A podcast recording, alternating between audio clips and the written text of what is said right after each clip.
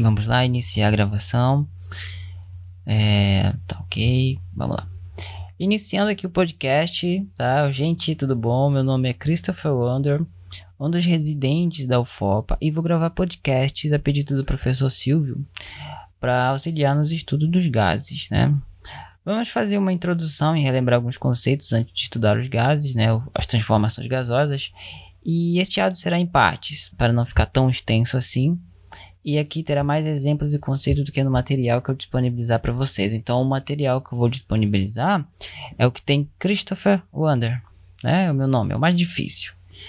Então, a gente vai começar pela, pelo, pelo estudo dos gases e ver principalmente onde é que se trabalha os gases. Se vocês perceberem, na sua casa tem um lugar onde é constantemente trabalhado os gases, né? A gente vê as transformações deles ali o tempo todo.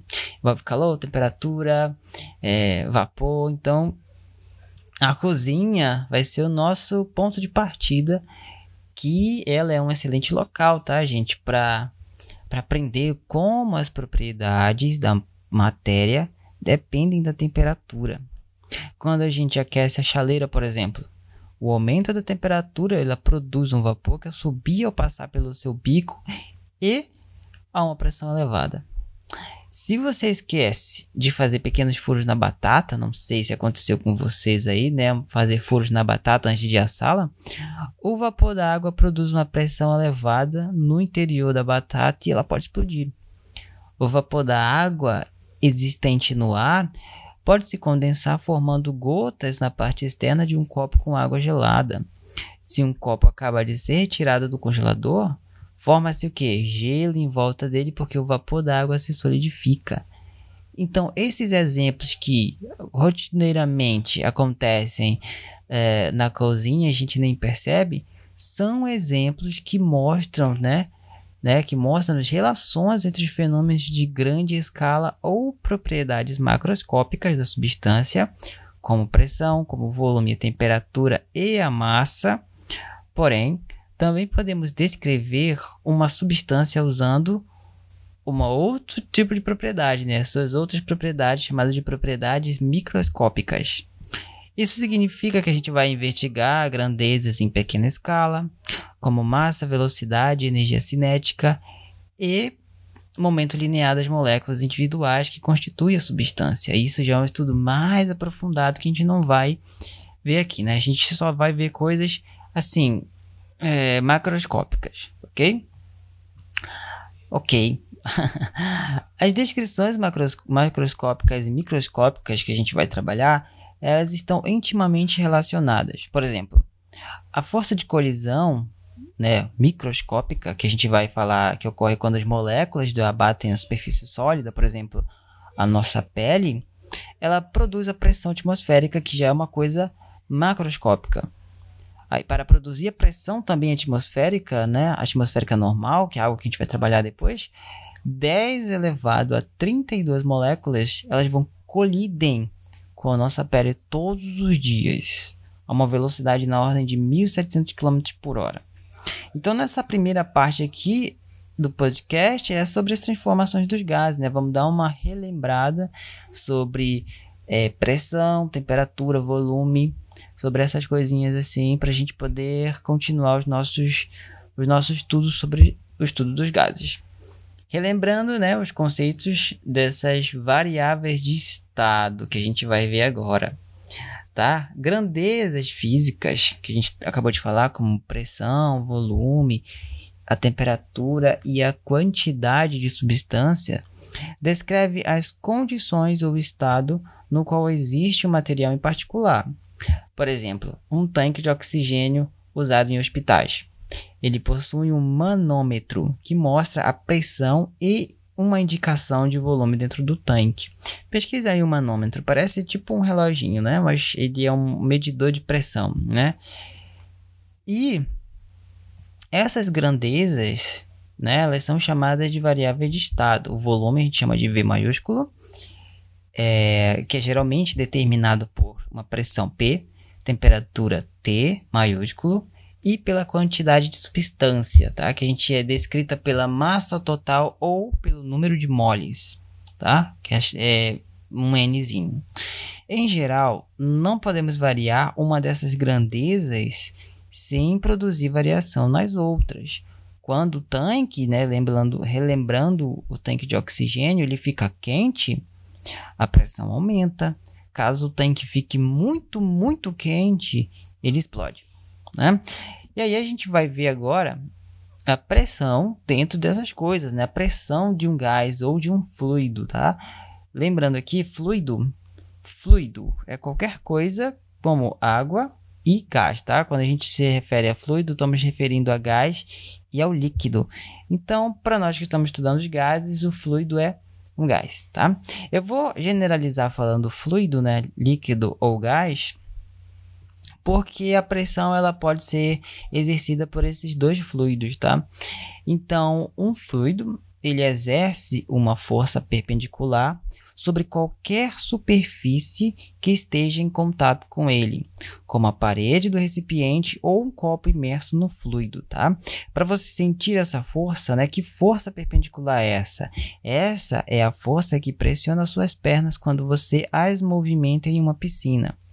Embora o fluido como um todo esteja em repouso, né, por exemplo, na piscina, né, ou de um gás em repouso, as moléculas que constituem estão em movimento. Por exemplo, as forças exercidas pelo fluido são oriundas das colisões moleculares com as superfícies vizinhas, tá? Se pensarmos em uma superfície imaginária no interior do fluido, este exerce forças iguais e contrárias sobre os dois lados da superfície. Caso contrário, a superfície seria acelerada e o fluido não estaria em repouso. Tá? Então, ali, no líquido pode também estar em movimento e principalmente movimentos moleculares dentro do, do gás, um recipiente contendo gás. Tá? Os gases, as partículas de gases, eles estão ali em movimento desordenado. Tá? E aí a gente pode definir uma pressão. Né? O que, que é a pressão P? A pressão P em uma superfície ela é a força normal por unidade de área. Tá? No material vai estar lá né? a pressão P é igual ao F, né? que tem um, um símbolozinho, parece um T de cabeça para baixo, mas isso significa força perpendicular. Ou seja, força normal perpendicular dividido pela área. E aí a gente vai ter o nosso o nosso o nosso nossa unidade no sistema internacional que é o Pascal para pressão, tá? A pressão é o Pascal. E um Pascal é que corresponde a Newton por metro quadrado. Nunca esquecer, tá? A pressão ali, a pressão é uma grandeza escalar. A força não é uma grandeza escalar. A força é uma grandeza vetorial. Então não vamos confundir, tá? Então, além dessa pressão, uma pressão que a gente constantemente é, está imersa dentro dela é exercida pela pressão atmosférica, que é a pressão do fundo desse oceano de ar que a gente vive. Essa pressão varia com as condições de tempo e altitude, tá? E a pressão normal ao nível do mar é 1 atm ou 1 atm, que é atmosfera. Então você pode falar um atmosférico, tá? Uma atmosfera. Essa atmosfera, né, esse 1 atm, ele equivale a ali em Pascal, né, um 101,325 Pascal. Mas em termos de notação científica, ele corresponde a 1,013 vezes 10 elevado a 5 Pascal. Tá? Então, essa é a nossa pressão atmosférica ok? Além disso, nós vamos para o volume. Né? O que, que é o volume? Volume é o espaço ocupado pelo fluido ou pelo gás, neste caso, tá? E no sistema internacional, a unidade do volume é o metro cúbico. Então, sempre nas questões de vestibular, questões de exercícios, sempre vai pedir que você ou transforme uma unidade de medida dessa, né? Essas grandezas escalares aqui. Por exemplo, no comando está em litros e no, nas respostas, né, na A, B, C, D, está em metro cúbico. Então você vai ter que fazer as transformações. No material, o material ele tá já com, com as transformações, né? Que é comum. Um metro cúbico corresponde a mil litros. Um litro é igual a mil mililitros, que é igual a mil centímetros cúbicos, tá? Então ali a gente já tem nossas transformações com bastante calma. Você pode usar na hora de fazer os exercícios. Além disso, né, nós temos uma escala de temperatura. Né? A gente tem temperatura e nisso a gente vai ter medidas de escalas termométricas diferentes. E no sistema internacional, a escala termométrica para o gás é a escala Kelvin. Tá? A escala denominada escala Kelvin de temperatura, assim chamada, né, em homenagem ao físico inglês Lord Kelvin, que viveu ali entre 1824 e 1907. Essas unidades dessa escala são as mesmas que as da escala Celsius. Porém, o zero ele é deslocado de tal modo que zero Kelvin é igual a menos 273 graus Celsius e 273 graus Kelvin. Opa, olha aqui um detalhe, tá? Eu já ia fazer coisa errada, inclusive é uma chamar atenção. Você percebeu que eu falei zero Kelvin logo no começo? Eu não falei grau Kelvin, né? Então nós vamos falar quando a gente vai ter nosso símbolozinho K, tá? Esse K maiúsculo é Kelvin. Então, o zero ele é deslocado de tal modo que zero Kelvin é igual a menos 273 graus Celsius. O Celsius, ali a gente fala graus Celsius, né? Tem a bolinha atrás. Então, 273 Kelvin corresponde a 0 graus Celsius.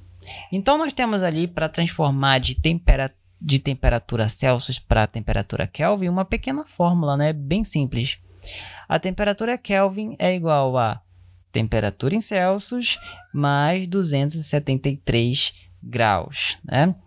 A escala Kelvin de temperatura, ela denomina-se também escala absoluta de temperatura. E seu ponto zero é T igual a zero Kelvin, que é ali, como a gente falou, aproximadamente mi, é, menos 273 graus Celsius. É, Denomina-se ali zero absoluto. Tá? No zero absoluto, um sistema molecular, como uma porção de um gás, de um líquido ou de um sólido, ele possui um valor mínimo para uma energia total. O que é energia total? Lembrando um pouco de cinemática, energia total é energia cinética mais a energia potencial. Contudo, por causa dos efeitos quânticos, tá? Não é correto dizer que todo movimento molecular cessa no zero absoluto, tá? A gente vai ter ali uns, umas coisas bem estranhas, bem bizarras, inclusive é onde nós temos o hélio, né, superfluido, né? O hélio superfluido é quando ele está próximo do zero absoluto, tá? É utilizado muito para estudar sobre o universo, né? E a gente finalizou. Então essa primeira parte é só para dar uma lembrada nessas coisas básicas, né? O que é uma variável de estado, pressão, temperatura, volume, o que significa o Pascal para gente, né? Newton por metro quadrado. E aí a gente finalizou. A gente vai para o próximo agora, que são as transformações gasosas. Então eu espero você nesse próximo podcast. Muito obrigado.